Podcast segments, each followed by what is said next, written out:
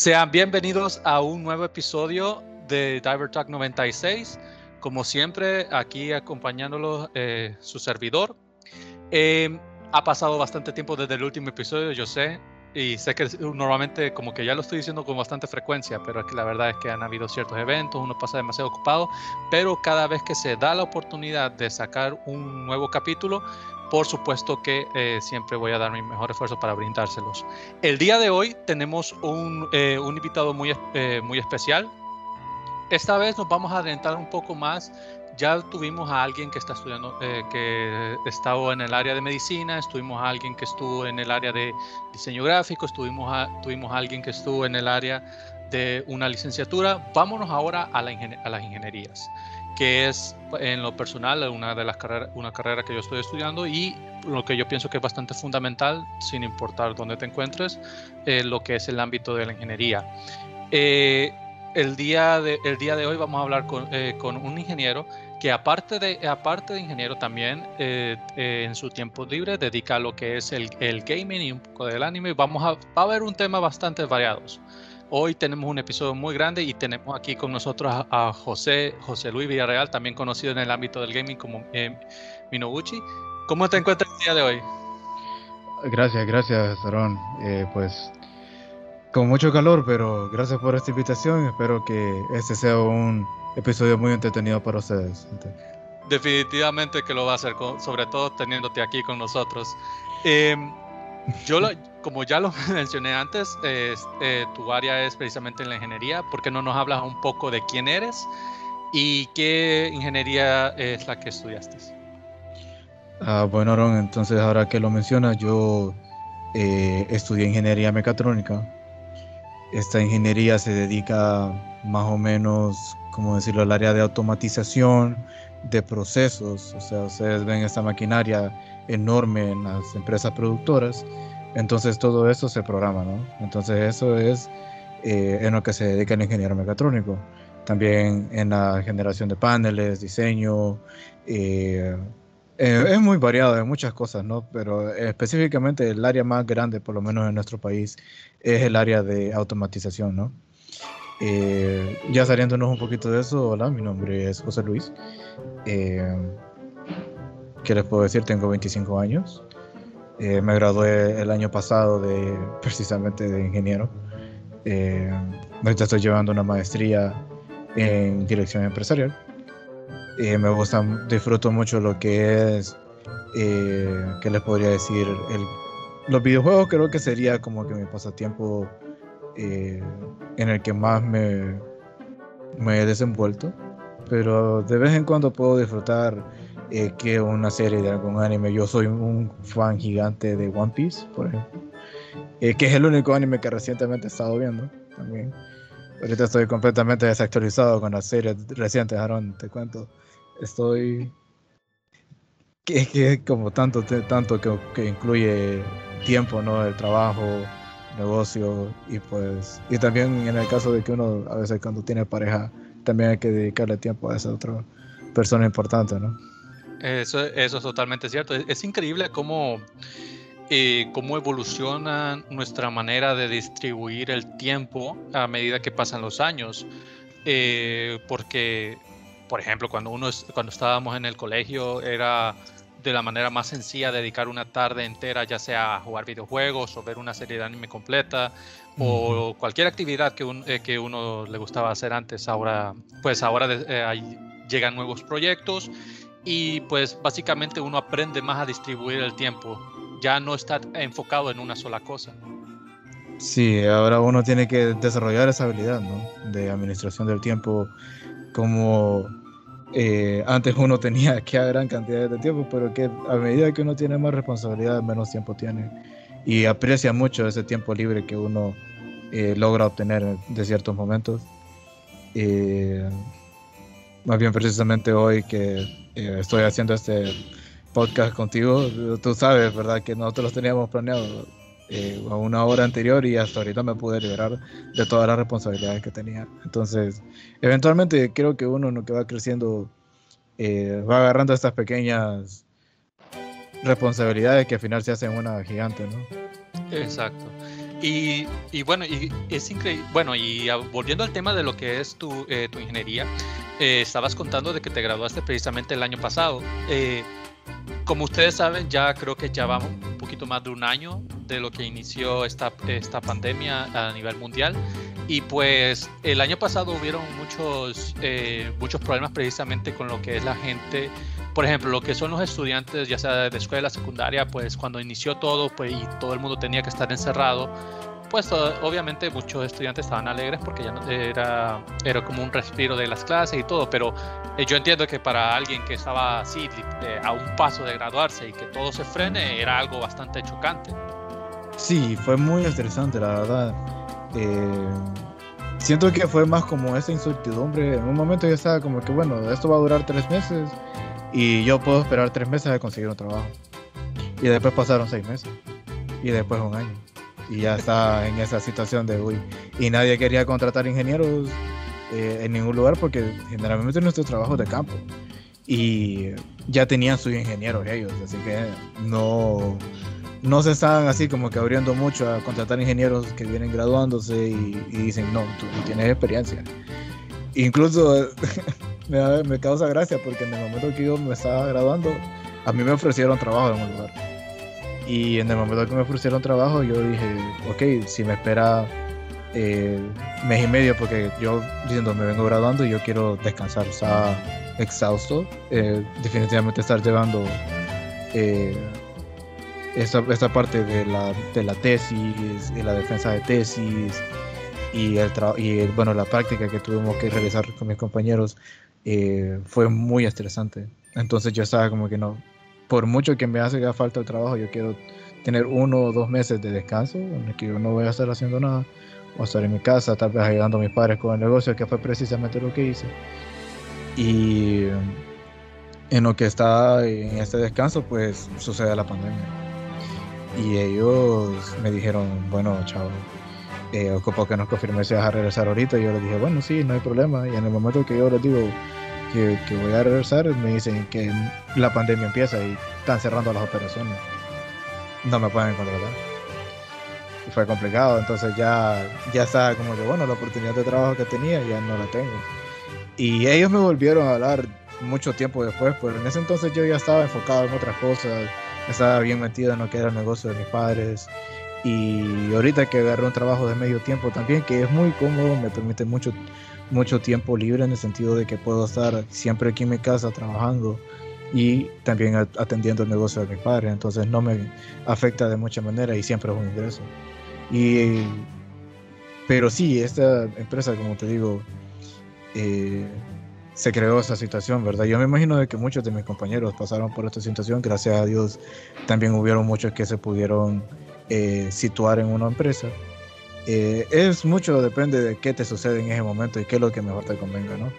Porque a veces uno estudia ingeniería y tiene mucha ilusión de que, ah, uy, los ingenieros, me voy a decir ingenieros, yo me acuerdo que mi madre me decía, no, ahora usted es ingeniero. O sea, no tiene que ir a, porque a mí no me gusta decir a nadie que yo soy ingeniero. Porque yo siempre he sido bien así, ¿no? La humildad ante todo. Sí, la humildad ante todo. No exactamente humildad, sino que yo digo, ellos, cuando yo les digo que ingeniero, me dicen, vos sos ingeniero, porque vos sabes mi contextura delgada y me miro como niño, ¿no? Entonces, ellos están como que vos ya graduado de ingeniero, yo sí, tengo 25 años, bueno, me gradué de 24, ¿no? Tengo 24 años y ya soy ingeniero, les digo Y ellos están como que, nah. Así que ya, ya me causa cosita decirles que, que soy ingeniero, ¿no?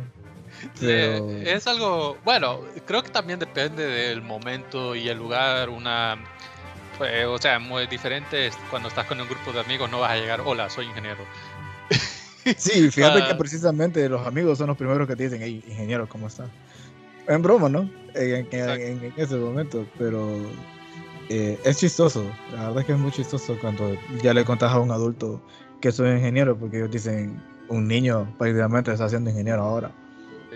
Y es porque ellos se Exacto, y tampoco vas a ir como, por ejemplo, vas a ir a la, a la tienda y decir, eh, deme tres, eh, tres panes, soy ingeniero. Ah, exacto, exacto, exacto. Y también uno a veces viene y habla con otras personas que también son ingenieros y ya son, ya están en lo que están, ¿no? Como dicen.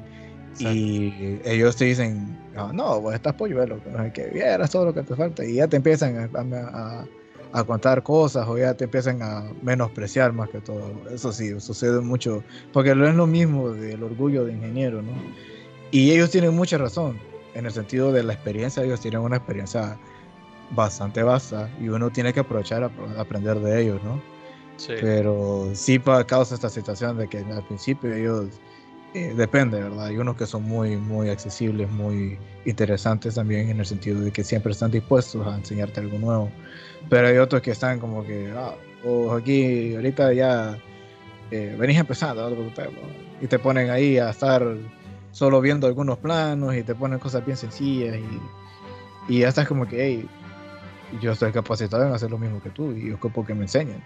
Y ellos están como que, sí, sí, eventualmente te lo voy a poner sucede mucho, ahí depende mucho de la suerte, como te había mencionado, que uno tenga. Sí, exacto. Y bueno, y, eh, por fortuna, pues ya ahora eh, las cosas eh, las cosas se minimizaron por un tiempo debido a la pandemia, en el sentido de que mucho, mucha gente que había cerrado negocios han vuelto a abrir. pero vámonos, vámonos a lo que es el área de la ingeniería. ¿En qué crees eh, como, como mencionaste antes, dijiste es que los ingenieros eh, fueron los más afectados, uno de los más afectados durante la pandemia debido a que el trabajo del ingeniero es estar en un lugar, interactuar con eh, personas, ver maquinaria, básicamente áreas donde la interacción humana es, es indispensable. ¿Crees que ahora ya la situación ya se ha nivelado un poco o, todavía o todavía un ingeniero está teniendo problemas ya sea para encontrar trabajo o para, o para hacer proyectos? Mm, mira, ahorita eh, recientemente, ahorita que mencionas eso, me estaba recordando que recientemente me estaban ofreciendo un, puesto de trabajo de ingeniería, ¿verdad? yo tengo mi, yo tengo mi empleo en el que yo ahorita pues realmente no, no estoy pensando salirme. Eh, pero me estaban ofreciendo este puesto de ingeniería y yo dije, pucha, ¿será que ya están volviendo a tomar ingenieros, ¿verdad? Y me puse a buscar así en, en internet, ¿no? Y también en el periódico para ver qué encontraba. Y yo siento de que ahorita para ingenieros mecatrónicos, ingenieros industriales e ingenieros civiles, creo que el civil ha sido uno de los menos afectados porque ahorita es como empezaron a, hacer muy, pero esos son proyectos con el gobierno, ¿no? Pero igual ahorita los ingenieros civiles son los que más están agarrando. Eh, ingeniero mecatrónico también están agarrando mucho, pero están agarrando eh, seccionados. Generalmente siempre están pidiendo con experiencia de por lo menos dos, tres años, hasta cuatro. En el puesto que me estaban ofreciendo era de dos a cuatro años, preferiblemente de experiencia. Y mm, lo que te estaba mencionando también de los ingenieros industriales, ahorita los están tomando, pero en cuanto a sueldo no les está yendo muy bien. Y esa es la situación para para los tres ingenierías que te mencioné. Yo siento que ahorita los mejor posicionados podrían ser los ingenieros eh, en sistemas. Si sos un buen ingeniero en sistemas, no necesariamente tenés que buscar eh, trabajo aquí en el país. Hay mucho trabajo para ingeniero en sistemas en línea, como un freelancer. Eh, siento que el ingeniero en sistemas es el que ahorita tiene una ventaja increíble en las otras, comparado con las otras tres ingenierías que te mencioné y pues porque es como tan abierto, es tan necesario en este mundo tan digital que estamos viviendo, eh, que es una eh, pequeña falta en la ingeniería mecatrónica, ¿no? Pero sí, ahorita que han estado abriendo de nuevo las maquilas, han estado abriendo de nuevo las eh, empresas productoras y las empresas que se dedican a instalar y darle mantenimiento a, a esta maquinaria, han vuelto a abrir sus puertas. Solo que están haciéndolo un poquito más selectivo en el área de mecatrónica e industrial. Y hablando así, ya que lo, que he mencionado, vámonos a la parte de, eh, que muchos, eh, mucha gente está interesada en lo que es, vamos a hablar un poquito del dinero. ¿Crees que los ingenieros, eh, ingenieros mecatrónica, industrial, civiles, si trabajaran para una, si trabajando para el gobierno o trabajando para una empresa privada, ¿crees que a ellos les pagan lo que crees que un ingeniero merece o piensas que aquí desafortunadamente en el, en el país eh, los ingenieros no son pagados como corresponde. Uh, eso es un tema que me... Mira, ¿cómo te puedo decir? Para mantenerlo eh, conciso y justo al punto, eh, mira, en el gobierno realmente ingenieros industrial, ingeniero mecatrónico es bien raro. Ahorita aquí, por lo menos en donde yo vivo en el sector, hay, una, hay un proyecto reciente que es de una planta de energía, que eso es un super proyecto para los ingenieros mecatrónicos, eléctricos. Creo que industrial podría entrar, no estoy seguro, pero por lo menos mecatrónico e, eléctrico, allí están tomando mucho, mucho personal. Ahora, en cuanto a sueldos, ¿qué te podría decir? Andan oscilando entre 11 mil lempiras, que ha sido algo que yo fui a esa entrevista y me dijeron, es otro lugar que yo había aplicado, ¿no? Y me dijeron 11 mil lempiras es lo que te podemos ofrecer. Y 11 mil lempiras es mitad, mitad de sueldo transporte y otra mitad de sueldo eh, comida. Entonces te lo estás gastando en lo que estás trabajando. Y yo creo que incluso ni siquiera la mitad del sueldo te va a usar para me iba a usar para el transporte de donde yo estaba hasta ese lugar. Entonces, el sueldo para un ingeniero mecatrónico, por lo menos, tal vez industrial también anda en, este, en, en ese espacio, sería entre 11 mil empiras hasta 20. Creo que ha sido lo máximo que he visto que han ofrecido en un puesto de trabajo, porque tengo un compañero que ahorita está ganando alrededor de 18 y él está en Fruit of the, Fruit Loom, que está en Choloma. Eh, pero como te digo, puede ser muy variado en el área privada, ¿no? En el área pública, que era donde te estaba intentando mencionar, que es esta empresa que está trabajando con ingenieros eléctricos y ingenieros mecatrónicos, eh, con ellos me he dado cuenta que está oscilando entre 15 y 25 dependiendo de la experiencia del, ingeniero que esté ingresando. Si sos mecatrónico te toma un poco más como consideración en el sentido de que te tienen que hacer más pruebas porque ocupas conocimiento de instalaciones eléctricas, porque ellos son una planta, antes que todo. Y ellos es que tal vez tienen una parte de automatización en la que ocupan ingenieros mecatrónicos, pero ellos son de distribución de, de, de suministro eléctrico, ¿no?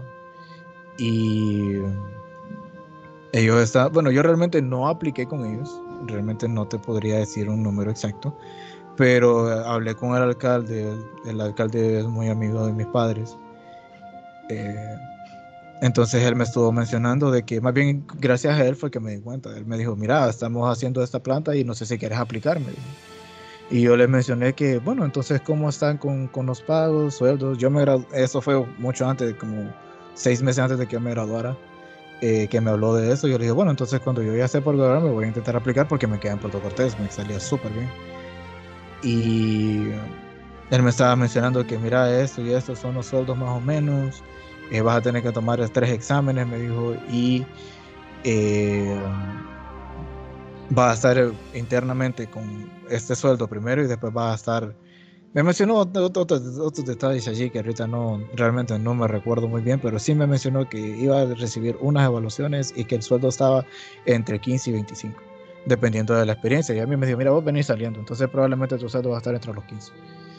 Y yo dije, bueno, 15 por estar aquí en mi área y, y hacer un poco de, tener un, un gasto mínimo de combustible. Yo siento que con 15 me iba a salir más o menos cómodo pero siento de que con lo caro que fue estudiar y que te den un sueldo de 15 mil empiras, eh, no es ni siquiera el 5% de lo que uno gasta en toda la ingeniería, ¿me entiendes? Exacto. Eh, sí, entonces, vamos, bueno, y estamos viendo que estamos hablando de, una, de un trabajo que ofrece el gobierno, ya vemos que con la industria privada es, la cosa es mucho peor. Eh, sí, definitivamente pero eh, porque ellos están como que vos sos el que necesitas de trabajo y ahí trabajas. Y ellos te pedían un horario de trabajo increíble, la verdad. Ellos me decían que yo estuviera desde las 6 en punto de la mañana hasta las 5. no. sí, es, bastante triste pensar de que hay trabajo, incluso hay trabajos que, que no que no requieren un título universitario y que ganan prácticamente lo mismo, incluso algunas veces más lo cual es algo ilógico. Exacto, exacto. Digamos, en el primer lugar, que era donde me habían ofrecido primero trabajo, ahí me estaban ofreciendo 13.500, me acuerdo. Y yo le pregunté, ¿verdad? Por, por curiosidad, más que todo, que cuánto le pagaban a los técnicos. Y ellos les pagan entre 9 y 11.000 lempiras. Y yo dije, ah, bueno, solo me están pagando 2.500 lempiras más, pero no se lo dije, obviamente, ¿verdad? Pero lo pensé. Y fue bien chistoso cuando yo fui a este otro lugar y me ofrecieron unos 11.000. Yo dije, hey, me están ofreciendo el saldo de un técnico. Y, o sea, yo sé que puede sonar bien extraño, no, no tampoco quiero sonar eh, subido, como decimos aquí en Honduras, o, egocéntrico, o como que, oh, pero tienes trabajo, que no que... Pero es que tiene que saber de que, eh, como les digo, hay un cierto salario que se le tiene que dar a otras personas con un conocimiento especializado para lo que ocupas. Y yo sé que aquí en Honduras, bueno, en Honduras, ¿qué te puedo decir? Todavía no ha sido tan explotado el área, eh, el área de la automatización, el área de la, de la eh, industrialización a ese nivel. Porque si digamos, si viene una máquina y es demasiado complicada, en lugar de ver si hay un ingeniero hondureño que sabe utilizar eso, prefieren traer un extranjero. Y eso es, eso es lo que pasa, esa es la realidad para mucha gente. Sí, exacto. Y bueno, vamos a... Eh, y ¿qué, ¿qué, ingeniería piensas que es la, la que mejor eh, la que mejor gana en Honduras? Digamos un recién graduado de cierta ingeniería que puede que eh, eh, tal vez no, no digamos que tiene trabajo fijo, pero que si consigue trabajo va a ser un muy buen pago. De entrada, ingeniería industrial, de entrada. Y tal vez ingeniería en sistemas, si eh, digamos en el área de desarrollo de aplicaciones de ingeniería en sistemas ahorita está por los cielos, ¿verdad? Porque imagínate toda la gente que quiere desarrollar su aplicación para su negocio, ¿no? Y esto no son proyectos baratos. Una aplicación anda entre 200 mil empiras a un millón. Incluso entre 220 mil dólares a un millón de dólares. Y es exagerado.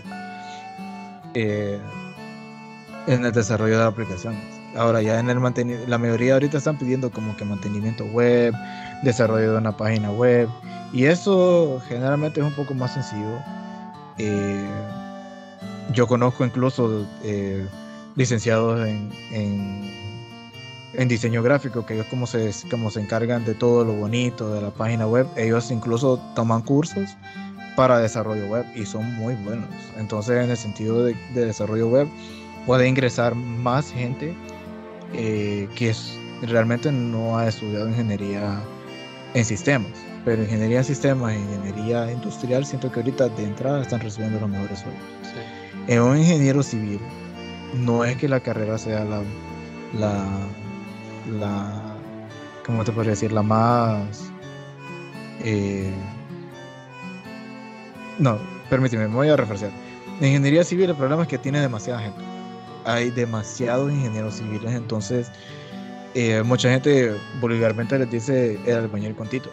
Y es porque uno saliendo, muchos de ellos no saben ni hacer la mezcla que a diferencia de un maestro de obra o un albañil ya sabe cómo hacer todo, mientras que el ingeniero eh, civil lo que hace es que hace planeación, hace proyectos, hace medidas, hace diseños. Y eso es algo que ahí es donde se ve limitado el, el, albañil o maestro de obra. Que, pero que muy perfectamente ellos te pueden llegar a, a, decir, bueno, si vos me das tal en tanto, ellos ya, ya tienen una base experiencia y ya tienen proyectos que han realizado y ya saben cuánto gastaron, cuánto midieron y ellos pueden hacer sus propios proyectos. No es como que no lo pudieran hacer. Entonces, el área de, ingeniería civil se ve muy desvalorada debido a ese, a ese, a ese inconveniente. Pero a lo largo del tiempo, la ingeniería civil puede ganar una cantidad de dinero absurda, ¿verdad? Porque ya a medida que tu experiencia se va aumentando, es como es como una inversión. Y vos tenés este terreno, cuando lo compras, pues tiene un valor, pero eventualmente cada año va aumentando eh, su valor, ¿no? Entonces lo mismo es con ingeniería civil. Bueno, lo mismo es con cualquier ingeniería, pero específicamente ingeniería civil es la ingeniería que más crece eh, con el pasar del tiempo. porque nosotros en ingeniería mecatrónica, ingeniería industrial, ingeniería... No, específicamente ingeniería industrial y ingeniería mecatrónica tenemos un límite. Nosotros tenemos que estar trabajando muchísimos años para llegar a ganar, que digamos, 80 mil empiras. Mientras que un ingeniero civil, él puede trabajar muchos años, puede llegar a ahorrar su dinero y puede instalar o emprender con su propia constructora y generar cantidades de dinero increíbles, especialmente en el país que las constructoras son uno de los de los de las empresas que menos pagan impuestos. Ahora, ingeniería en sistemas también, o sea, eventualmente tomas proyectos, eventualmente cuando tu, tu, experiencia va incrementándose mucho, tomas proyectos mucho más grandes. Incluso puedes entrar a trabajar a, lo que es Facebook, Google, Instagram, todas estas empresas gigantes que eh, te ves mucho más abierto que un ingeniero en mecatrónica o un ingeniero industrial que su eh, área en específica son las maquilas, áreas de eh, empresas de producción de, de, alimentos, porque digamos trabajar tal vez en Azula, por ejemplo, para darte una idea del panorama de que de entrada creo que probablemente en ingeniero industrial y en ingeniero eh, mecatrónico, tal vez incluso el ingeniero eh, en programación, en sistemas, eh, tienen un buen sueldo de entrada. El que ahorita sí está un poquito más o menos bajito es el ingeniero civil y el ingeniero mecatrónico también está un poco bajo. pero es porque, como te digo, la, la, ingeniería industrial en otros países es la misma mecatrónica. Aquí nosotros en el país la dividimos en dos. Entonces cuando ellos piden allá ingeniero industrial piensan que puede hacer lo mismo que el mecatrónico y el industrial. Entonces contratan muchos ingenieros industriales que realmente no saben del área de mecatrónica, pero son buenos para el área de, de líneas de producción. Entonces los mantienen en eso de la línea de producción, que es donde específicamente los necesitan más que todo. Entonces por eso ahorita están contratando mucho ingeniero industrial. Ingeniero industrial ahorita la contratación ha estado bien variada, bien abierta, ya que ellos les, les enseñan mucho lo que es administración, les enseña mucho lo que es estadística, lo que es eh, ergonomía, líneas de producción, planeación de líneas de producción más que todo, que eso es para lo que específicamente los contratan aquí en el país, planeación de líneas de producción. Porque mi hermano, mi hermano es ingeniero industrial, él era car leader en una de las de Lear Corporation hace, hace unos meses eh, lastimosamente él se tuvo que cambiar de trabajo. Y él ahí, eso era lo que hacía. Él tenía una línea de producción, ellos hacen los arneses eléctricos de, la Ford y ellos tienen que tener eh, esta línea, este planeamiento de la línea de producción para que todo se haga con tiempo y hagan las entregas a tiempo. Entonces, en eso entra mucho lo que es el ingeniero industrial. Mucho. Ya el ingeniero mecatrónico se ve más limitado porque ya en esta producción ellos prefieren traer un técnico extranjero que maneje sus máquinas en lugar de tener al hondureño eh, viendo qué hace. Ya en programaciones pequeñas, en ciclos pequeños, ahí sí permiten que el ingeniero mecatrónico esté allí. Pero es muy, muy limitado en la ingeniería mecatrónica aquí en el país.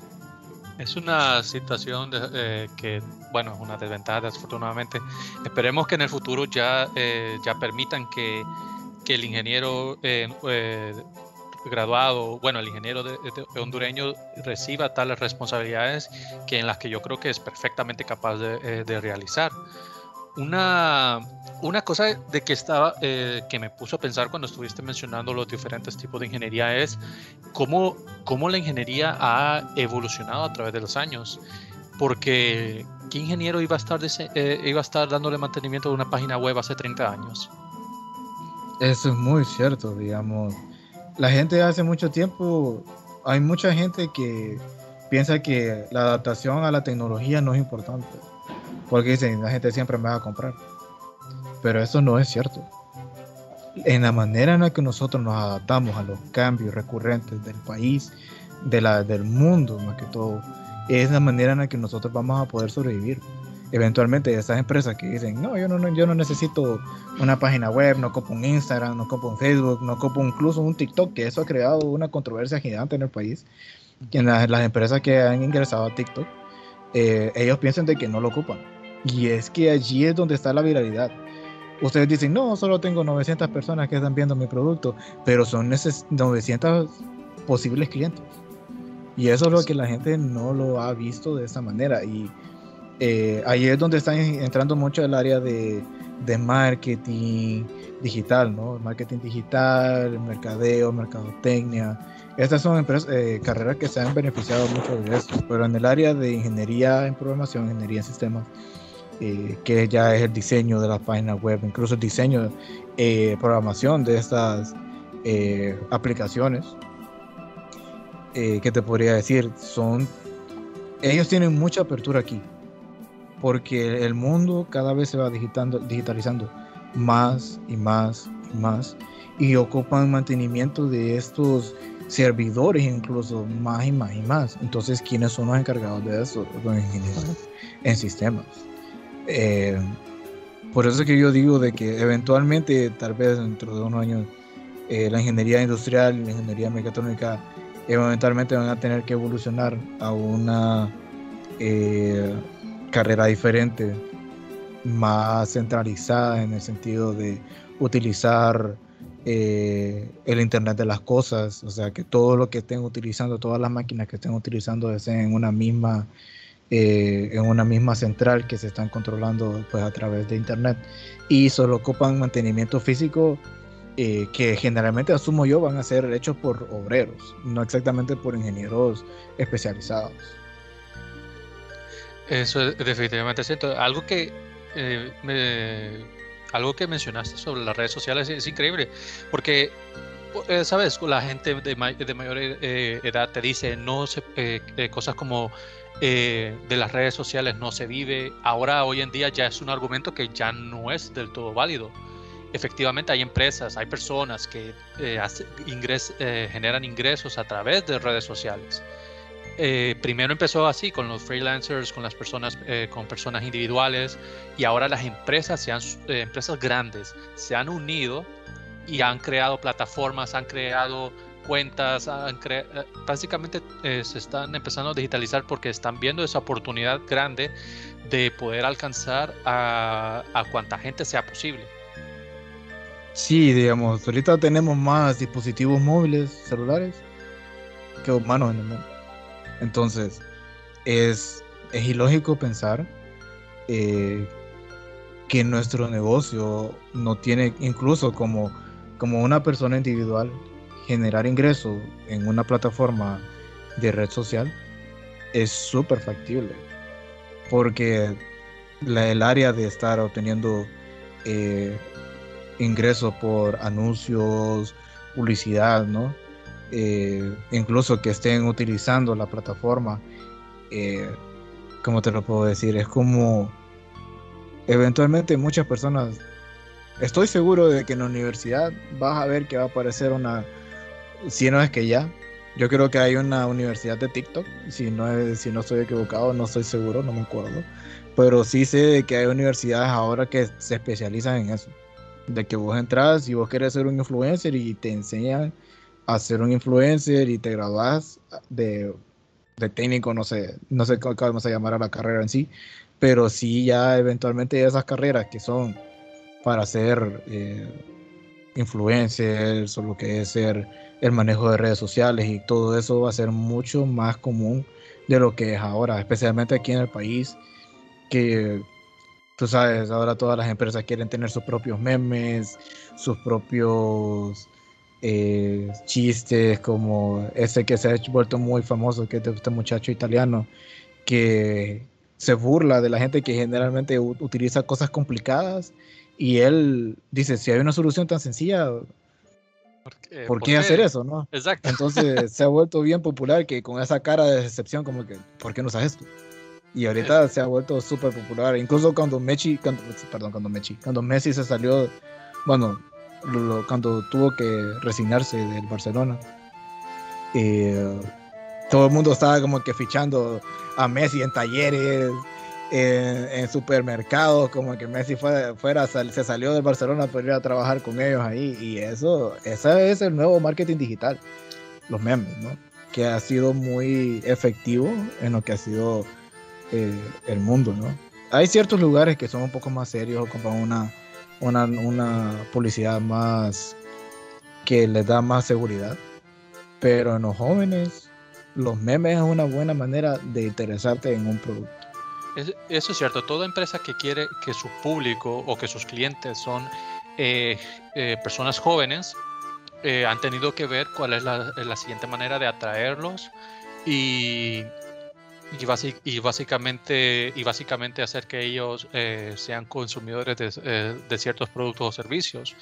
La, muchas empresas están viendo que la clave son los jóvenes. Ya una persona de 23, 24 años que tiene un trabajo eh, Normalmente personas de entre 21 y 23 años no tienen ninguna otra responsabilidad más que sea ellos mismos. Por lo tanto, pueden ser, pueden ser unos mayores consumidores de ciertos productos o servicios que una persona que tiene una familia y otras responsabilidades. Igual, de, de igual forma, digamos, mi papá tiene, ¿qué te puedo decir? Ya, ya está prácticamente cercano a la tercera edad y él es un consumidor de Facebook exagerado. Y yo digo, incluso la gente mayor está utilizando Facebook. Incluso la gente mayor está usando YouTube, está usando Instagram. Y entonces la oportunidad está allí. Hoy en día llegamos al, punto que incluso las redes sociales evolucionaron de cómo iniciaron. Por ejemplo, cuando mencionaste lo de TikTok, eh, todavía no está aquí, pero yo tuve la, yo tuve la oportunidad de tener el, el TikTok que, que utiliza China.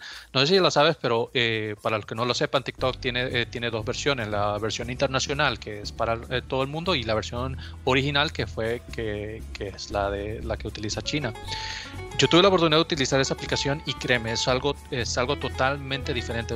Aunque, aunque digan que, aunque China ellos mismos digan que ellos son comunistas, la verdad es que el capitalismo ahí es exagerado y lo han llevado a tal punto de las redes sociales. Me llegaban, por ejemplo, había empresas dentro de la página de TikTok que ellos hacían un, chiste o un, un, chiste o un meme de cierto producto y justo cuando va a terminar el video se abre una pequeña pestañita dentro de la aplicación para que vos al darle clic a esa pestaña siempre dentro de la misma aplicación te lleva a otra, a otra página dentro de TikTok para que vos puedas comprar eh, ese producto. ¿Entendés? Un ejemplo, por, eh, ejemplo, eh, me llega, eh, habían estas dos personas comiendo que estaban, se estaban riéndose y, que la comida era picante. El producto era eso, una comida picante. Entonces hicieron chiste de eso y justo cuando termina el video salía una pestañita, le dabas clic y te daba todo el menú de ese negocio para que vos pudieras hacer un, pedir un delivery. Wow, wow. Imagínate, o sea, ahorita las redes sociales, digamos, yo sé que en Instagram hace algo similar.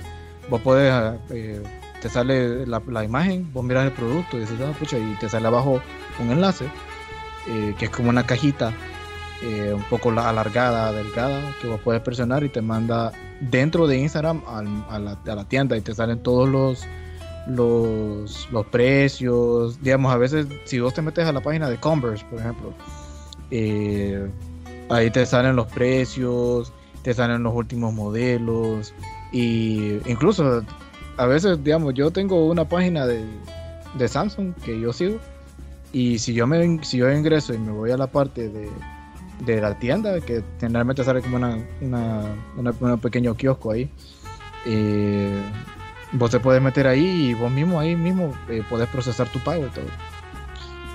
Cosa que no me sorprende que tenga TikTok también.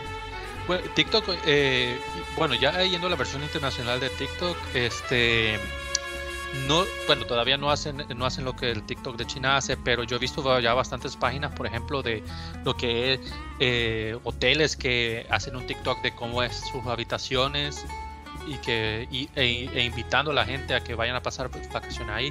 Eh, y con, créanlo no, gente, eso, eso realmente funciona realmente funciona ese tipo de publicidad, lo cual incluso es una publicidad que es gratis. La empresa no tuvo que pagar nada, solo creó su, cuenta de TikTok e hizo el video ellos, ellos mismos, ellos mismos lo editaron, lo subieron en la página y, y, el algoritmo de, TikTok los ayudó a que, a que el público que realmente está interesado en eso lo vea. Exacto, es correctísimo, porque yo cuando, estaba, cuando ingresé en TikTok, me acuerdo el primer día, fue súper abrumante porque tenía contenido de un montón de cosas que no realmente no era mi gusto y eventualmente TikTok encontró mi uso, ¿verdad? Porque así es como funciona TikTok. en las primeras horas que vos estás eh, utilizándolo, primero te pide que selecciones gustos tuyos y después te va tirando conforme.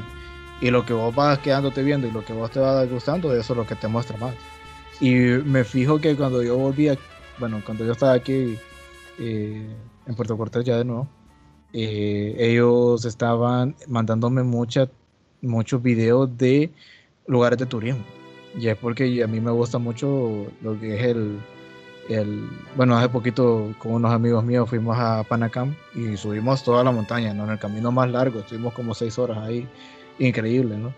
Y eventualmente a raíz de eso me empezó a salir bastante eh, publicidad de lugares así, que son bastante naturaleza, como un río tal vez, o bastante naturaleza, con, con su poza, eh, también con cabañas y todo bien bonito. Yo dije, wow, ahora quiero ir a estos lugares, ¿no? Porque me miran tan acogedores eh, gracias a estos videos de TikTok. Más bien yo ahora tengo una lista prácticamente de, lugares que yo quiero ir en Honduras, gracias a TikTok. Que yo no me hubiera imaginado que existían si no hubiera visto ese video. Exacto. Y ya, y bueno, y TikTok ya también es una... Eh, también hay, gente, como usted digo, hay gente que ya vive de eso y pues eh, generan cosas, eh, generan ingresos dentro de la comunidad de su hogar. Vamos a, vamos ya a, ya que estamos en la tecnología, vamos a, a, relajarnos un poco y vamos a hablar un poquito de lo que es, en estos días han ocurrido varios eventos increíbles. vamos a hablar un poquito de los videojuegos. ¿Qué te parece? Ah, eh, pues digamos que estoy un poco desactualizado en la parte de la E3. Todavía no lo he visto. Yo sé que te dije que lo iba a ver, pero se me fue. No te preocupes. bueno, eh, en esto, la E3, en este año, la verdad, este año fue bastante, bastante interesante. Eh, para los que no lo sepan, bueno, yo creo que ya no es novedad para todos, pero bueno, en mi, lo que es para mí personalmente, el, el PlayStation 5 todavía no lo he conseguido. Ni creo conseguirlo este año, simplemente no hay. como, como dijo el pájaro en la película de Nemo, no hay. Sí, no hay. Realmente ha sido una crisis tremenda, ¿no? Intentar conseguir un, PlayStation 5 peor con los precios tan inflados que tiene de más de mil dólares, eh, no está al alcance de todos, ¿no? Y especialmente pensando uno, eventualmente va a bajar el precio, ¿no? Peor que ahorita también no hay tantos juegos para el, para el PS5. Pero sí, ha sido un, luchar increíble intentar conseguir un, un Play 5, incluso en mil dólares. Porque a veces ah, está esta gente que rapidito te avisa, hey, mira, hay uno, y en lo que lo estás buscando ya no está. Sí, exacto. Duran segundos. y es algo triste porque cuando, el, el eh, cuando anunciaron el PlayStation 5 y anunciaron el precio de lanzamiento, eh, bueno, cuando eso ocurrió, para mi sorpresa, no estaba tan caro como, como yo creí que iba, que iba a ser. Era, ¿cuánto era? Si no me equivoco, el precio de lanzamiento, 600 dólares, si no me equivoco, la versión, eh, la versión que tiene disc, no sé si la 600, 700, no recuerdo bien, pero estaba dentro de ese rango, lo cual me sorprendió porque honestamente, en comparación con las, otros, eh, con las otras consolas que han salido, es un, es un precio bastante promedio, no es ni muy elevado ni muy bajo. Es dentro de lo normal, diría yo. Pero, digamos, yo fui a un lugar en aquí en Honduras en el que me estaban ofreciendo uno y lo estaban vendiendo en 48 mil y la 48 mil y más, ¿verdad? O sea, más 48 mil y fracción. Esos son alrededor de, de 2 mil dólares en el que estaban vendiendo ellos esa PlayStation 5. Exacto, lo cual me parece es, es increíble porque, y, y la verdad, es algo descabellado, pero en cierta forma también tiene sentido, ya que la oferta y la demanda está. la, eh, la, demanda es grande, y la, y, pero no hay mucha oferta. Entonces, eso varias empresas aprovechan para subir el precio a, sus, los productos. Que en este caso son revendedores, porque, porque Sony al momento de. Eh, imagino yo que cuando Sony tenga disponibilidad, tenga mercancía nuevamente, va a tirar siempre el precio que ellos ofrecen, que eran entre 600 y 700 dólares. Mm. Puede que sí, puede. Sí, es que realmente, discúlpame que ahorita estaba como que escuchando de, los precios ¿no? y todo eso. pero sí estaba viendo de que, digamos, para todo lo que traía el Play 5, todo lo que dijeron eh, todas las eh, características que traía esta consola, yo dije, esta consola mínimo va a estar entre 600 a 500 dólares, ¿verdad? Y eventualmente fue así, estaba en 599 y creo que estaba en 499 la versión con, con la lectora de disco y estaba en, 600 la que era completamente digital. O no sé si era al revés, realmente no me acuerdo. Es al revés. Es al revés. Es al revés. Muy bien, entonces yo ocupaba la de disco, porque yo tengo, yo siempre he sido un fan de compro mi disco y ahí tengo mi, mi, mi, mi, estante lleno de CDs, ¿no? Entonces lleno de, la, de las cajitas con los CDs. Y porque cuando yo los compro digitales a veces pues genera un cierto problema a la hora de querer prestar el juego eh, porque tenés que prestar la cuenta. Entonces es un poco más complicado, tenés que tener un amigo de mucha confianza para prestarle tu cuenta, por ejemplo. O incluso cuando vas a prestar el juego, tenés que ellos generalmente te prestan un juego de regreso. Entonces tienes este intercambio eh, que generalmente no se puede hacer con los juegos digitales, que para mí ha sido eh, un pequeño inconveniente que esto es lo que me encanta de Steam, que por que ahorita más que todo mi, la mayoría de los juegos que yo tengo son de computadora. En Steam, si vos agregas a alguien como tu familia, esa persona puede utilizar los videojuegos Y eso es algo que no puedes hacer en, en, en las demás consolas, en las consolas como Switch, Play, Xbox, lo que sea. ¿Te consideras más un, un, gamer de, de consola o, o, de, o de computadora? Uh, computadora toda la vida. O sea, en mi infancia obviamente fui mucho más de, consola, lo que era el 64, o sea, Nintendo 64, el GameCube. Eh, de ahí del GameCube pasé al Play 3, que fue mi primer PlayStation. Y realmente yo no toqué PlayStation hasta el PlayStation 3. Eh, y el cubo lo tuve por muchos años, ¿no? O sea, ah, también tuve el Wii U, el Wii, normal, el Wii, normal. No tuve el Wii U, obviamente no, no tuve el Wii U, me salté esa consola. Eh, pero sí tuve el Wii normal. El Wii normal también fue algo que eh, utilicé mucho con mi Mario, Mario Galaxy, Skyward Sword en de Zelda. lo que era Wii Sport, que era lo que más me gustaba con jugar con mis amigos, Smash, el Brawl, que era el que estaba en ese entonces, que nos teníamos unas peleas acaloradas ahí, también con el Super Mario, con el Super Mario Striker Charge, que realmente me gustó más la versión del, del GameCube, que es el solo Super Mario Striker. En el Charge creo que metieron muchas cosas que realmente no me hicieron muy exagerado. Entonces perdió la esencia del juego.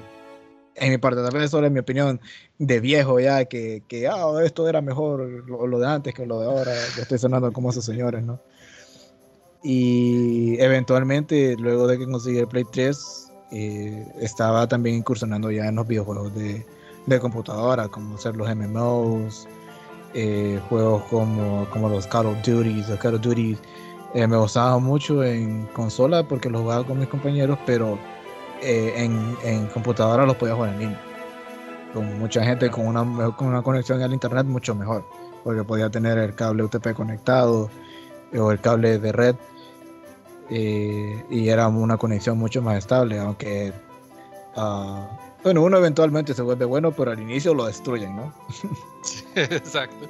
Para, ¿Cuál sería tu, tu top 5 de favorito de videojuegos de toda la historia? Mira, en primer lugar te tengo que poner Soda. Pero no, siento que eso es más nostalgia o sea, el juego es increíble, la verdad, para que el juego es muy bueno. Todos los juegos de Zelda que yo he jugado eh, siempre han sido muy buenos. Son juegos que yo los pienso una y otra vez y no me canso de jugarlos. Eh, entonces, definitivamente, en mi opinión personal, en la opinión de José Villarreal, Zelda definitivamente ha sido el mejor juego, de los mejores juegos que he jugado. Así que ese tiene mi puesto número uno. Puesto número dos Ay, aquí ya tengo que pensar un poco porque eh, hay muchos puestos, hay muchos juegos que tienen su puesto número 2 para mí, por así decirlo. Creo que todos los que te voy a mencionar después son el puesto número 2. dale, pues dale. Eh, que sería. ¿Qué te puedo decir? Un juego. Uh, uh, ¿Qué te podría decir? Personal, como más personal. Tengo el juego este de The Last of Us, pero el primero Incluso el segundo lo disfruté mucho.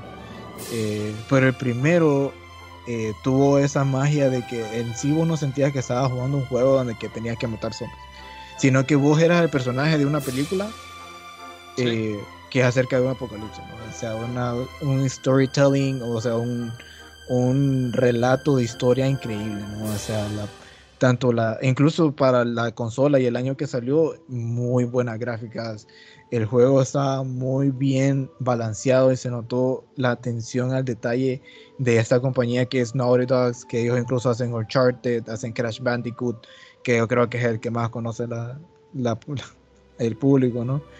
Eh, pero sí, ellos siempre han tenido esta característica de que hacen juegos muy detallados, con una historia muy buena.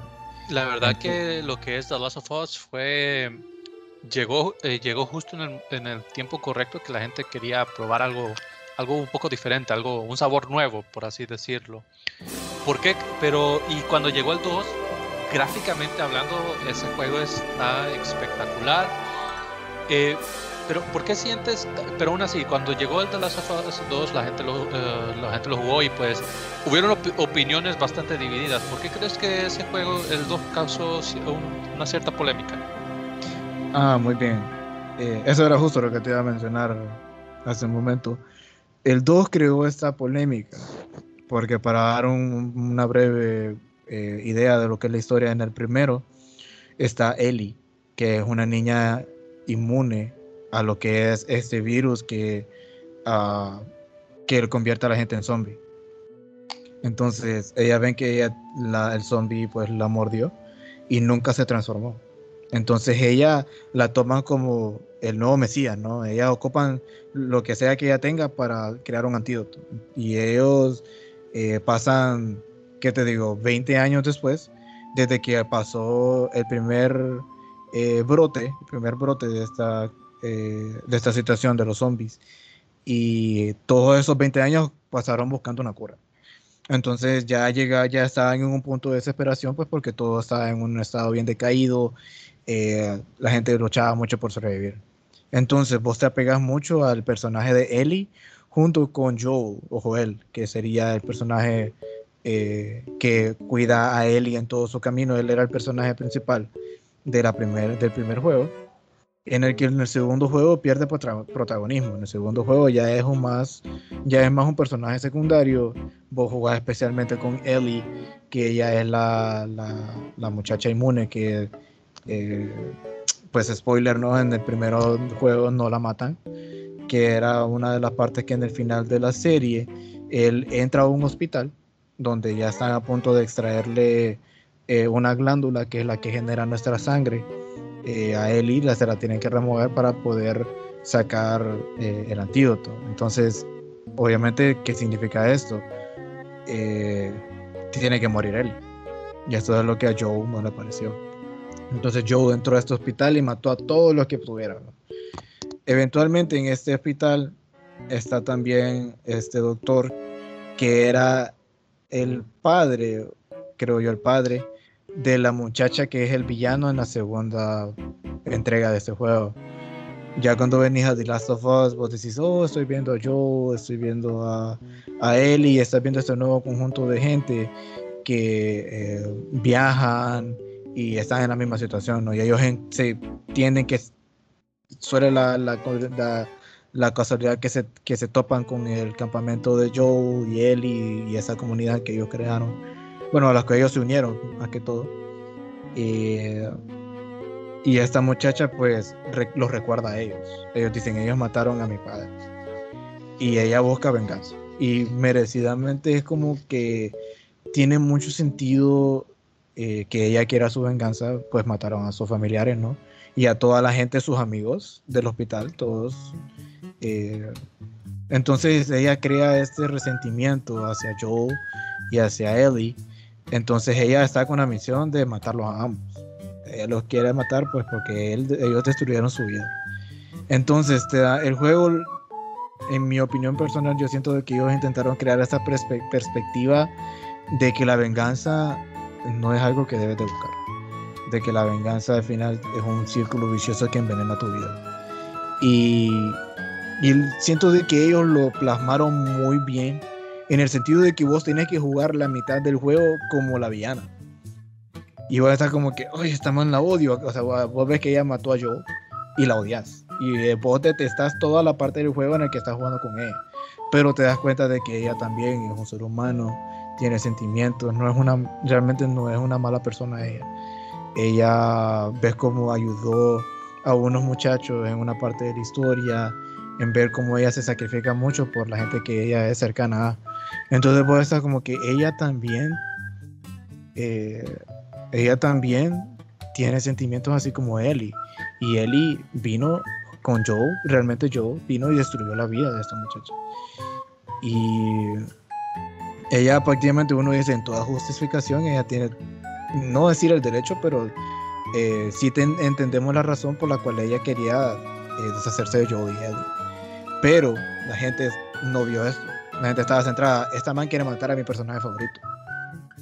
Y ahí es donde mucha gente que estaba muy cerrada en el sentido de aceptar esto.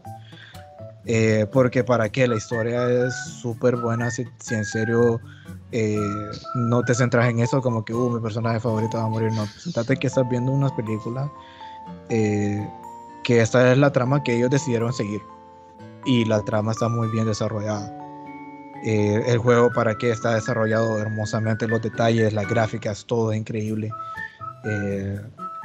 incluso con el más mínimo detalle, cómo ellos reaccionan en, su ambiente, ¿no? los personajes. Entonces ellos crearon esta controversia, pues porque eh, eventualmente vos estás, bueno, Joe se murió. Ya estás con ese resentimiento. Y después estás como que, bueno, Eli no tuvo la venganza en el momento y estás con ese otro como que no, yo quería matar, esta man quería que muriera. Porque la man casi mata a, a Eli, pero le perdonó la vida porque ella ayuda a una, bueno, lo siento por el spoiler a los muchachos, ya que lo, que, que, lo quieren jugar.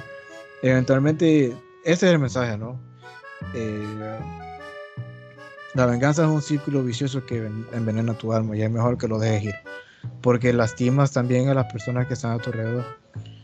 Porque eso es algo que, bueno, eventualmente en el juego ella, Ellie tiene su pareja y ves cómo le afecta este deseo de venganza y ves como el hermano de Joe también es consumido por ese deseo de venganza.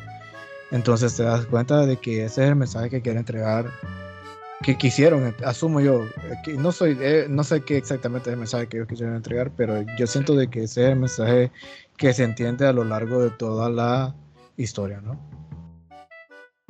Sí, la verdad que es, eh, bueno, eso era una de las concuerdo que esa es la razón principal por cual el segundo juego eh, tuvo opiniones tan divididas. Eh, básicamente hay gente que le encantó de que, eh, de que hubiera giros argumentales, pero otra gente precisamente no le gustó ese detalle. Llevas, llevas tres, ya van tres juegos, te faltan dos. Llevo dos juegos, la verdad. Llevo Zelda y Gracias. Ah, Gracias Como conté el 2, ok, pero sigue. Ah, sí, entonces, ¿qué te podría decir de tercero? Definitivamente Dark Souls es un juego que marcó mucho mi colegio, universidad también. Eh, Dark Souls es un juego que, para, para, darle una idea a la gente, es un juego de masoquismo completamente, ¿no? Este juego, entrar, uno dice, wow, qué macizo, todo bien, bien bien sombrío, podría decir,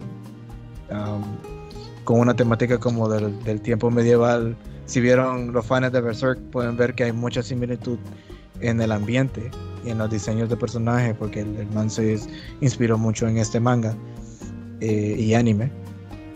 Ah, pero ¿qué les podría decir? Este es un personaje, es un juego que se centra en un personaje que es el vacío, que es el, el hueco, el no, el no muerto. Es alguien que le hace falta su humanidad. Y estás en este asilo en el que caen todas las personas que son hollows o huecos o muertos y no tienen ningún deseo, ¿no? Entonces eventualmente te dicen de que vos tienes que ir colectando estas almas, incluso con un cierto eh, avance puedes conseguir estas humanidades que al consumirlas te puedes recuperar tu aspecto humano que realmente no vale enteramente la pena porque morís una cierta cantidad de veces y volvés a hacer un hollow. Y eso es algo que definitivamente te va a pasar en Dark Souls porque es un juego tan de tiempo, que es un juego que vos no vas a pasar de un solo. Es un juego que vos le tienes que dedicar tiempo y te tienes que volver bueno. Y hay mucha gente que no le gusta eso, pues hay mucha gente que prefiere el FIFA, por ejemplo, o el Call of Duty, que vos atrás y ya estás matando.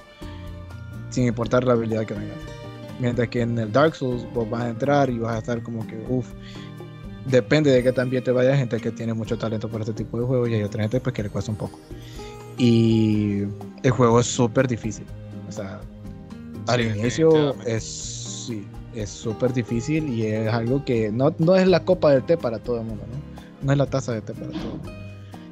Eh, pero sí, definitivamente Dark Souls es un juego que, bueno, yo jugué el 1 y el 3, el 2 todavía no lo he podido terminar, pues porque ha sido tan confuso y, ¿qué te puedo decir? Eh, no he podido eh, digerirlo, porque es tan diferente a los otros dos que me ha costado mucho terminarlo. Pero sí, el 1 y el 3 eh, los he terminado X cantidad de veces, porque después de que lo terminar viene un New Game, New Game Plus y es el nuevo juego aumentado, pues es más, vienen monstruos, te dan muchas más armas, pero son más fuertes, tienen vida mucho más, tienen barras de vida mucho más grandes y así mismo viene el daño que te están haciendo. Hasta el, hasta el animalito más pequeño te puede matar de golpe. Entonces, hay gente que Dark Souls, pues, primero tienes que saber de que es un juego de que vos vas a morir. Es muy indispensable saber de que el juego por mucho que vos te cuides, eventualmente o desarrollas una buena habilidad o te resignas y, te, y, te, y, entendés de que en el juego vas a morir mucho. Definitivamente es. Eh, yo tuve la oportunidad de, eh, jugar lo que es eh, Dark, Souls y. No, definitivamente tiene razón. ¿Qué opinas, eh, ¿Qué opinas de que, hablando de Dark Souls, qué opinas que ya durante el E3 precisamente fue anunciado eh, eh, Demon Souls para PlayStation 5? Fíjate que Demon Souls es un juego que yo siempre quise jugar, porque yo jugué Dark Souls 1 y después me di cuenta de que Demon Souls era de los mismos creadores, pero solo estaba para Play 3, era exclusivo de Play 3. Y yo compré Dark Souls para Play 4, entonces nunca pude jugar Demon Souls, porque no tenía eh, para cómo jugarlo, ¿no? El Play 3 se lo había regalado a mi hermana y, y ella no me, lo, no me lo iba a entregar solo para que yo jugara Demon's Entonces, y lo triste es que ella solo lo utilizaba para utilizar Facebook en su televisor, que en aquel entonces los televisores no tenían eh, Netflix. Bueno, sí tenían, pero no teníamos nosotros un televisor que, que fuera Smart TV. Entonces ella utilizaba el, PlayStation para ver Netflix. Y eh, compré, bueno, mi hermano realmente fue el que me, el que me metió a este, a este rol, o a, esta, a este juego de, Dark Souls. Él compró Dark Souls 1 y él lo terminó y me dijo, vaya José, probalo. y, lo jugué y para qué, ¿verdad? Es, prácticamente un, un delay en Zelda más sombrío. Un delay en Zelda donde sí morís más seguido, definitivamente. Porque la historia es así de profunda. El personaje realmente nunca habla y muchas cosas vos las tenés que deducir. Y pero es el storytelling es, bueno, este relato de historia es muy profundo, incluso triste, realmente ellos mantienen esa temática, se mantienen bien fiel a, lo sombrío que es su historia.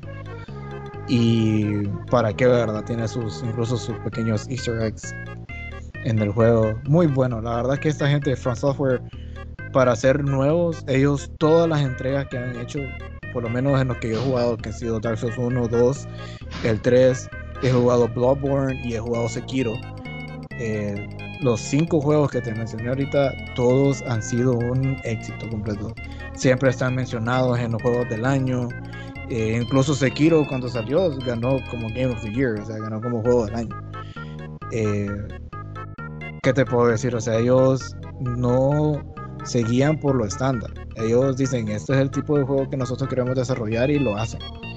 Muy buenos, muy, muy buenos.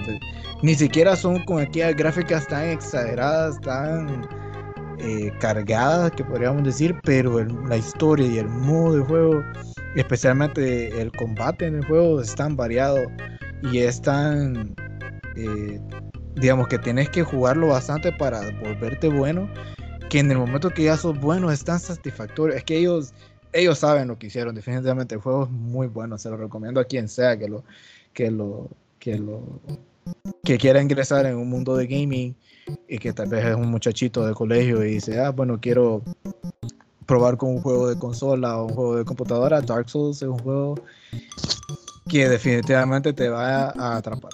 El juego es muy elaborado en el sentido de eh, estilo de combate, relatos de historia y diseño de personaje. Es, ¿qué les puedo decir? Es es que es increíble. La verdad que definitivamente Dark Souls era un juego que se necesitaba. Porque a raíz de eso muchos juegos empezaron a tomar. Ahora cuando sacan un juego lo comparan con Dark Souls. Dicen, ah, esto es un juego tipo Dark Souls. Porque vos tenés que esquivar, tenés que estar. Es un juego en el que vas a morir mucho y dicen, ah, esto es un Dark Souls like. Prácticamente ahora se creó una categoría nueva. Dark Souls like. O sea, como Dark Souls. Debido al éxito tan rotundo que tuvo este juego de que era súper diferente a todo lo demás que estaba saliendo en ese tiempo. Con Demon Souls, en este caso, que fue la primera entrega de, de la Soul Series, como dicen, o las series de las almas. Y para qué, ¿verdad? De Demon Souls, de Dark Souls mejoraron muchísimo. Y ahorita que estaban haciendo este remaster para el Play 5, realmente me sentí muy triste de no tener un Play 5. Yo dije, pucha, pinche país tercermundista. Pero sí. Eh, bueno, te cuento que, bueno, incluso en el primer punto no, no hay en Play 5. Sí. Y, Entonces... y es increíble, es increíble cómo, eh, cómo es que un, eh, cómo este juego, imagínate cómo es esto, que solamente un juego es lo que te motiva a comprar una, una consola. Porque has visto que, ah, no sé si lo has notado, pero eh, bueno, te falta un juego, pero ya, ya, vamos a saber cuál es. Eh, no sé si lo has notado, pero cómo es que es simplemente es lo que he visto que tiene de, diferente lo que es PlayStation, a diferencia de, de Xbox, eh, Xbox que es su mayor competidor. Nintendo, Nintendo no compite contra ellos, ellos tienen como que su, su público es exclusivo y se enfocan solamente en ellos. Pero los que sí compiten, que es Microsoft y, y Sony, Sony básicamente lo que ellos hacen, ok, no te puedo, eh, no te puedo entregar tantos juegos, eh, tantos juegos eh, gratis como lo hace Microsoft, pero yo tengo exclusivos que ellos no tienen. Y yo sé que me los vas a querer, los vas a querer jugar. Sí, eso, o sea... eso es lo que atrapa también. Sí, es que digamos, tenés que entender de que la manera en la que Micro, en la que Play hace dinero no es con las consolas. Más bien ellos por cada play que hacen pierden dinero porque es como es como la razón, digamos, ahorita Nintendo, vos has visto que ya han pasado cuatro años y ¿qué hicieron? ¿Que hicieron otro mismo Switch? No es el Switch 2, es el mismo Switch, solo que con una mejor pantalla y mayor batería, eso. Y ese es el nuevo Switch. Y es porque ellos saben de que no tienen que crear una nueva consola porque ya tienen público. Ellos hacen dinero con los videojuegos. En un Switch puedes tener 20 videojuegos. Entonces, en un Switch lo, que gastas son que 300 dólares, 200 dólares, 100 dólares, no sé. En cuanto está el Switch ahorita. Pero por juego puede gastar mucho más que solo 300 dólares. Entonces la manera en la que las consolas hacen, hacen dinero es con, con los videojuegos que venden. Generar una nueva consola es un gasto. Entonces, cuando ellos venden las consolas y y, las entregan ya al público, ¿no? Eh, lo que principalmente se tienen que enfocar es en crear videojuegos que sean exclusivos de su consola, para que compren su consola primero y empiecen a comprar sus, eh, productos complementarios, que serían los cargadores, controles, videojuegos, etcétera, ¿no? Suscripciones, más que todo. Ahorita las suscripciones en las tres consolas es lo que genera un mayor ingreso en todo. Digamos, si vos querés tener en, en Nintendo, por ejemplo, eh, tener tu, tu, tu, almacenamiento en la nube, Si quieres tener también ciertas cosas, cierta funcionalidad de juego online, eh, tener que pagar tu suscripción. Y también así, lo mismo es con este, ¿cómo que se llama? El PlayStation y el Xbox, que te da incluso el PlayStation, si vos compras la, la PlayStation Plus, que es la suscripción de, de Play, mensualmente te están dando juegos. Y esos son juegos que aunque vos ya no tengas la suscripción, son juegos que ya los serán. Y siempre y cuando estén en esa cuenta, ¿no? Y, y, esa es la manera en la que ellos han estado haciendo dinero. Suscripciones, venta de juegos y no tanto, y, y en compra de productos complementarios, lo que son controles, cargadores, etcétera. Sí, e, exacto. Y, y bueno, y Nintendo, bueno, ya Nintendo, como, como, lo mencionamos, Nintendo tiene una tiene una estrategia de marketing bastante bastante interesante porque Nintendo sabe lo que Nintendo sabe lo que tiene y también sabe cómo manejar la nostalgia a favor de ellos de ellos mismos.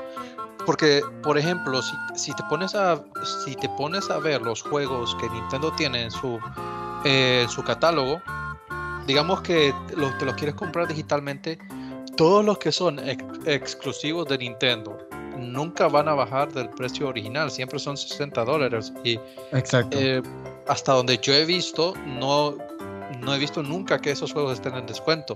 A, diferencia de los que de los juegos que ellos comparten con, con ya sea con, con Sony o con Microsoft, que esos juegos, los juegos indie o los, eh, los third party, eh, eso sí, sí los he encontrado en descuentos.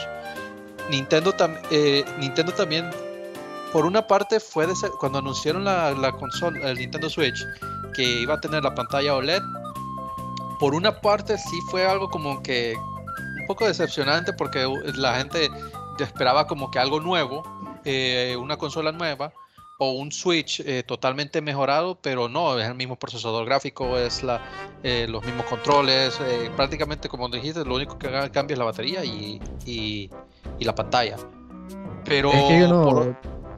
Sí, perdón que te interrumpo. Yo no sé si te diste cuenta de que hay una crisis de chip. Entonces, incluso en eso le sale mucho, mucha pérdida a Nintendo hacer un nuevo Switch mejorado. Sí, y, pero por otra parte te quedas bien pensando, eh, si Nintendo llegara a tirar una, una nueva consola, ¿qué sería lo, ¿cuál sería el siguiente paso? Algo que ha hecho Nintendo bastante es que eh, cuando dejó de competir así, que voy a, voy a tirar la consola más potente para ganarle a Sony o Microsoft, cuando Nintendo dejó, dejó de hacer eso, que eso fue precisamente en el, eh, creo que eh, fue precisamente con el GameCube que ya dejaron. El GameCube fue la última consola que Nintendo sacó que era para competir con las otras empresas. Que cuando salió el GameCube, afortunadamente les, les salió, por un tiempo les fue bien y, y por otro tiempo les fue mal, porque cuando salió el GameCube, eh, era, tenía una potencia gráfica mucho mayor a PlayStation, que en ese tiempo PlayStation eh, tenía el PlayStation 1. Eh, obviamente todo, era, todo fue mucho más potente. Luego, luego Sony sacó el PlayStation 2 y ahí es donde Nintendo empezó a, le, apretaron las tuercas. Y de ahí, después de, después de eso, ya Nintendo se apartó de competir de esa manera y se, se, fue a un público diferente, eh, a, ser revolucionarios con sus, con sus consolas. Con el, eh, empezó con el Wii, que los mandos, eran, eh, los mandos eran inalámbricos y dependiendo del movimiento que vos hacías con tus manos, eran las reacciones que hacían los personajes. de ahí con el, con el Wii U, que intentaron experimentar con esa, con esa mini pantalla. Y ahora con el Switch, que básicamente es una, es una consola que es tanto portátil como casera. Entonces te pone a pensar, ¿cuál va a ser el siguiente paso que Nintendo hará? Que lo, han de tener planeado muy posiblemente. Pero siento de que de momento no, eh, el Switch está para que duren bastantes años. Porque básicamente están cubriendo las necesidades tanto del, jugador que le gusta lo portátil y al jugador casero. Exacto. Eso es. Es exactamente eso. Ellos prácticamente, bueno, ahorita en pandemia, que todo el mundo quería experimentar con una nueva consola, ¿a dónde se fueron? Al Switch. Porque ellos dicen, ah, bueno, si en dado caso no puedo jugar en mi casa, me lo llevo al trabajo. Y allá juegan. Y el Switch tiene esa portabilidad, tiene esa, esa accesibilidad de que vos te lo puedes llevar a todos lados y solo consigues un cargador, siempre en Nintendo, ¿no? Y lo, y lo cargas. Incluso con tu cargador de teléfono, que realmente no es recomendable, pero lo puedes hacer, eh, puedes cargar tu Switch. Si tienes un Android, ¿no? Eh, sí, sí es tipo C. Pero lo que te estaba diciendo, ahorita que, digamos, el Switch, como había mencionado, no tiene aquellas, eh, aquellas gráficas eh, exorbitantes, más bien su resolución es de 720p. Eh, y en el nuevo creo que solo cambió a 1080. No estoy seguro si cambió, pero creo que está en sí, 1080. Es, sí, es 1080, pero bueno, mira, el PlayStation 5 y el Xbox ambos están ofreciendo 4K, 60 cuadros por segundo. Ajá, exacto. Entonces, eh, ellos no necesitan entrar en esas ligas, pues porque su, su mercado no es ese. Ahora, Steam, ¿verdad que va a estar hablando del Switch? Steam está sacando una consola muy parecida a un Switch. Que no tiene unas gráficas increíbles como las de una computadora, pero puedes correr tus juegos de comp. Esa, esa consola, en mi opinión, es la mayor competencia que tiene Nintendo ahorita. Esa consola no tiene aquella gráfica de, de, 4K ni nada por decirlo, y tus juegos no te van a poder correr en esa, en esa resolución. Pero podés llevar tus juegos de tu computadora portátil. Que eso es algo que no tiene Nintendo. Nintendo no tiene que decir Call of Duty, no tiene ah, FIFA y no tiene un montón de juegos que esta cosa de Steam. Incluso yo que soy un gran fan de Destiny, ahora voy a poder llevarme esa, pues en dado caso me la compro, por ejemplo, podría llevarme mi, consola con Destiny allí y estar jugando. Y eso para mí fue una super jugada de Steam. Y realmente Steam ni siquiera lo necesita. Steam, o sea, Gabe, que es el dueño de, Steam, está bañado, forrado en billete, ¿va? No necesita. Pero incluso la compañía en sí no lo necesita. Pero ellos quisieron incursionar en eso. Porque ahorita todas las consolas que están saliendo que querían ser como una computadora portátil de videojuegos, tienen unos precios exorbitantes, con unas gráficas exorbitantes, que son que quieren ser similares a las de una computadora portátil o una computadora de esto, y no les está yendo bien porque están gastando más de lo que están ganando. Entonces, Steam, ¿qué hizo? hizo el mismo concepto de la Switch. Tiene gráficas aceptables, tiene una pantalla lo suficientemente grande, eh, el diseño, incluso el, tamaño es bastante cómodo, es más pequeño, más delgado en comparación a la competencia que intentó hacer lo mismo, quisieron hacer máquinas muy poderosas y para eso ocupas eh, mucho espacio. Entonces son máquinas que son pesadas, son incómodas de utilizar. Entonces está esa cosa de Steam que para qué te digo, o sea, yo soy súper emocionado por esta consola de Steam que es una computadora, pero realmente es una computadora portátil. Vos tenés ahí Steam instalado y vas a poder correr tu, tu juego sin ningún problema. Sí, y, y, pensar, ahora que lo mencionas, me llegó ese pensamiento que prácticamente eh, va a ser una eh, opción excelente para la gente que tiene cuentas en Steam, eh, tiene juegos comprados en Steam, pero que ya sea por motivos económicos no, cuentan con una computadora lo suficientemente potente para correr ciertos juegos. Que básicamente muchos juegos que salen para las consolas, luego sale la opción en Steam, pero si tu juego es de este año y tu computadora pues tiene cierta antigüedad, no va a correr el juego apropiadamente y va a tener esa opción. Exacto, para los interesados se llama Steam Deck. Steam Deck. Ustedes lo buscan y lo van a poder ver. Eh, ¿qué, les puedo, ¿Qué les puedo decir? Eh, esto tiene un espacio, por así decirlo, entre 64 GB a, 200, a 512 GB de espacio interno.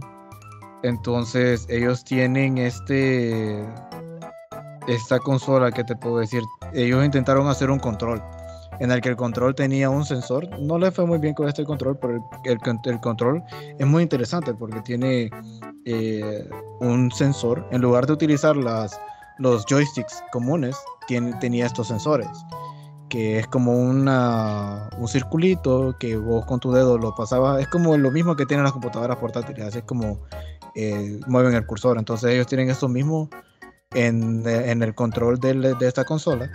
Ah, y también incluye los, los joysticks, para los que sean fans de los joysticks. Pero, como te digo, tiene, es súper, es como que estés viendo un Switch, pero con los controles profesionales. No es con el control normal de Switch, sino que el control profesional de Switch, que es súper cómodo de sostener. Y tiene todo lo que es eh, meter tu librería de Steam ahí y te va a correr el juego que vos querás.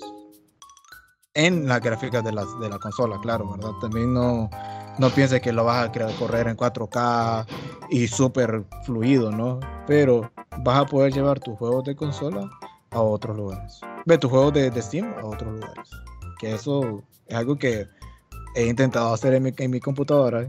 A veces yo cuando voy de viaje y voy en el avión quiero ir con mi computadora jugando. Entonces ahora ya no tengo que estar con una molesta laptop, sino que tengo el Steam Deck, que lastimosamente no, no me he podido comprar.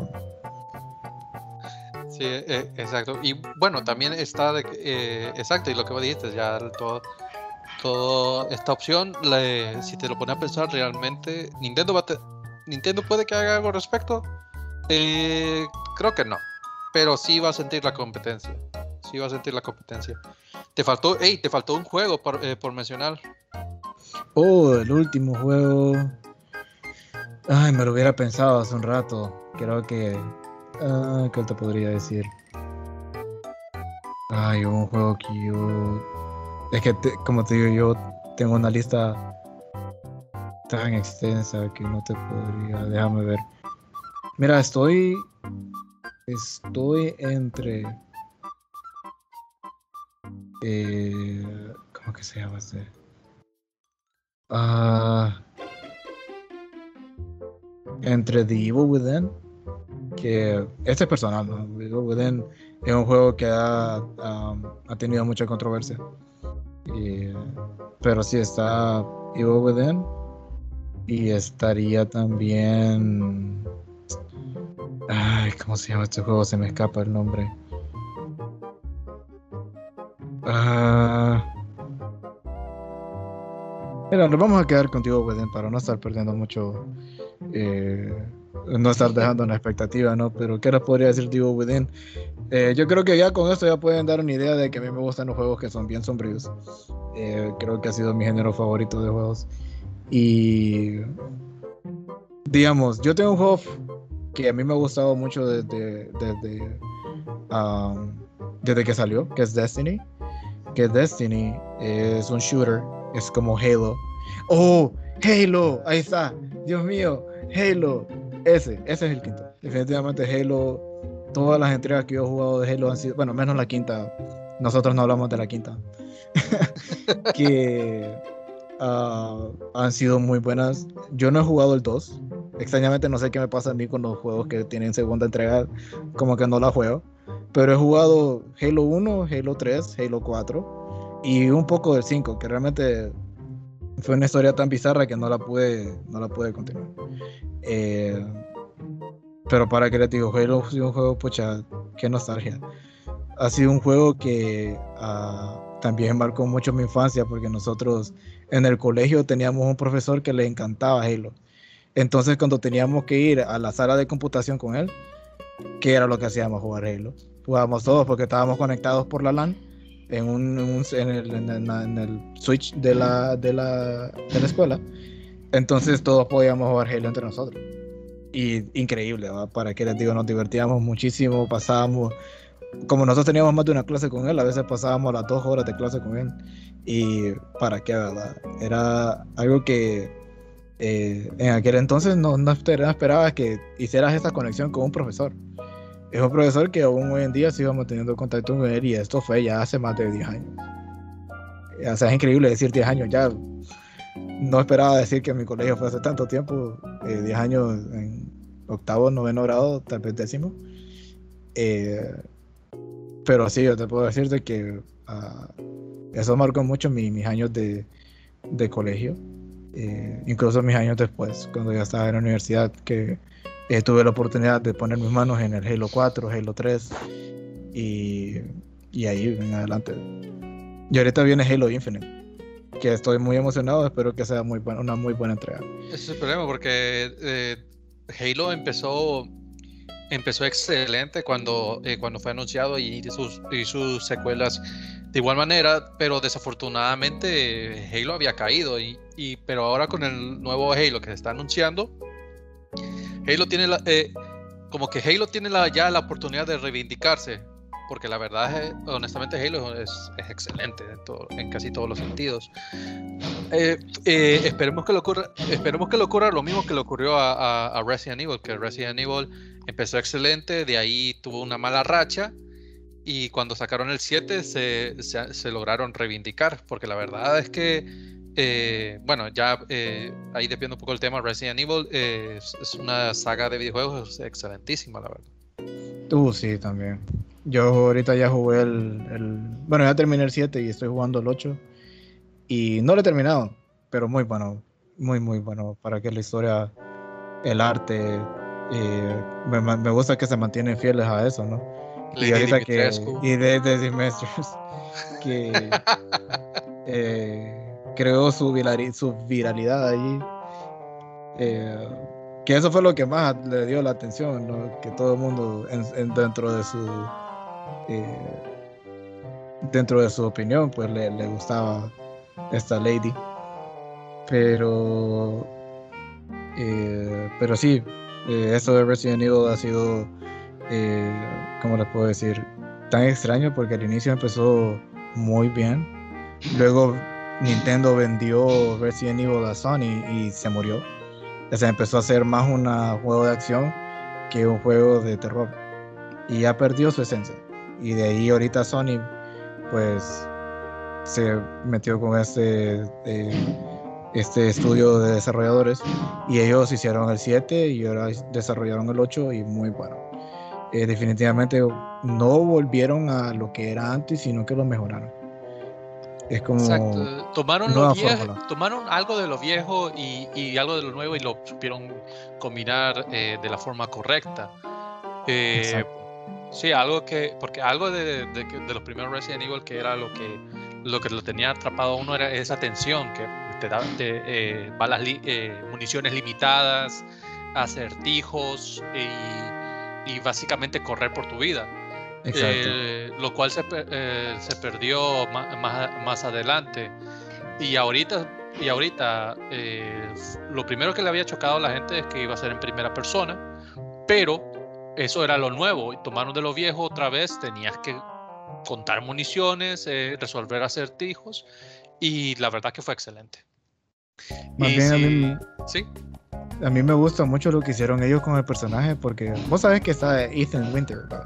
que sí. ese es el personaje principal, pero realmente al ser el juego primera persona siento que te involucras más en el sentido de que te lo tomas más como que vos sos el que está ahí. Exacto. Y Ethan Winter es un, un, nombre que es fácil de... Yo no me di cuenta de que él se llamaba Ethan Winter hasta en el juego 2. Imagínate, a mí me había olvidado completamente el nombre. Y... Pero es como que ellos crearon eso, por una atmósfera en la que vos sentís, vos sos el personaje y vos estás acá. Exacto. Eh, bueno, ya, eh, ya casi vamos a, a, Ya casi terminaba el programa, gente. La verdad que me la, me la pasé increíble. Antes de, antes de irnos, como ya hablamos de lo que era la ingeniería, de eso estuvimos hablando de videojuegos, vámonos un, solo un par de noticias del mundo actual antes de despedirnos. La primera noticia es que. Eh, bueno, la noticia más grande que imagino que ya todos lo saben es que eh, un, el grupo de los talibanes en Medio Oriente tom, eh, tomó el control del, eh, del país, básicamente. Afganistán, ¿verdad? Sí. Sí, en Afganistán. Y pues ustedes saben lo que es un, el, el, uno de los mayores miedos que un grupo terrorista tome el control de tu país. Eh, y es una situación bastante delicada. Esto se causó debido a que eh, básicamente el presidente actual de los Estados Unidos, eh, Joe Biden, retiró casi todas las fuerzas armadas de, del país de Afganistán. Ustedes, como ustedes saben, ellos estaban en, guerra desde prácticamente desde el 2001. Eh, Joe, eh, Joe, Biden retiró el 90% de las fuerzas y eso le dio la oportunidad a los talibanes de resurgir y tomar el control del país. Sí, fíjate que mucha gente dice que yo no sé por qué Estados Unidos pasa tanto tiempo en guerra, que, que, que allá, y después se dan cuenta de que realmente ellos están haciendo lo suyo, ¿no? Eventualmente ellos tienen obviamente su interés en este lugar, pero eh, eventualmente pues uno se da cuenta con estas situaciones cómo realmente influye en la guerra que, que Estados Unidos incluye. Exacto. Y pues que un, grupo extremista tenga el control, pues la, sí, si te lo pones a pensar es, es una incertidumbre enorme que debe tener. Yo eh, estuvimos, se vieron videos en que la gente está desesperada por salir del país, los que pueden, los extranjeros, y que hay, se tomó control de aeropuertos, de fronteras, de todo. Sí. Esperemos, esperemos que la que definitivamente la situación mejore porque eh, para donde va eh, y que no salga de las manos, porque sí puede ser un problema a nivel mundial si eso se extiende. Sí, estaba escuchando también que liberaron unos miembros, que los, 20 miembros que estaban en prisión de la Al-Qaeda y la verdad es que esto causa mucha preocupación a saber en qué, en qué problema nos vamos a, involucrar más adelante, pero... Habrá, que esperar a ver qué pasa. Eh, la segunda noticia no es tan grave. bueno, dependiendo a quién le preguntes. Eh, se anunció que la, eh, que la página llamada OnlyFans, a partir de, si no me estoy equivocando, entre septiembre, a finales de septiembre o inicio de octubre, va a prohibir cualquier contenido que sea triple X. Sí, pero esto tenés que tomarlo en cuenta de que es, o sea, las la, modelos que siguen saliendo desnudas, ellas pueden seguir saliendo desnudas. Lo que ya no pueden tener es relaciones sexuales. O sea, ya no pueden mostrar contenido explícito de pornografía, ¿no? Entonces, eh, eso es lo que banearon. Eso es lo que está... Eh, porque el OnlyFans, eh, digamos, estos modelos que quieren, eh, que siguen saliendo así con su desnudez en la plataforma, todavía pueden hacerlo. Solo que ya no pueden tener sus videos exclusivos de ella teniendo algo con algún con alguna persona X, ¿no? Y eso ya lo que ya no pueden. Lo que sí pueden hacer es videos mostrando sus desnudez, fotos mostrando sus desnudez, eh, en, lo que eso respecta, ¿no? Entonces, no. Sí, eh, me imagino que mucha gente va a ser afectada, pero eh, OnlyFans se creó generalmente para la gente que tiene esos fans súper fieles que están. que quieren tener una interacción más personal con su influencer, por ejemplo y allí en esa, en plataforma pueden tener contenido más exclusivo, pueden tener interacciones más exclusivas, incluso algunos pueden hacer hasta videollamadas, eh, dependiendo de la accesibilidad del, del, creador, ¿no?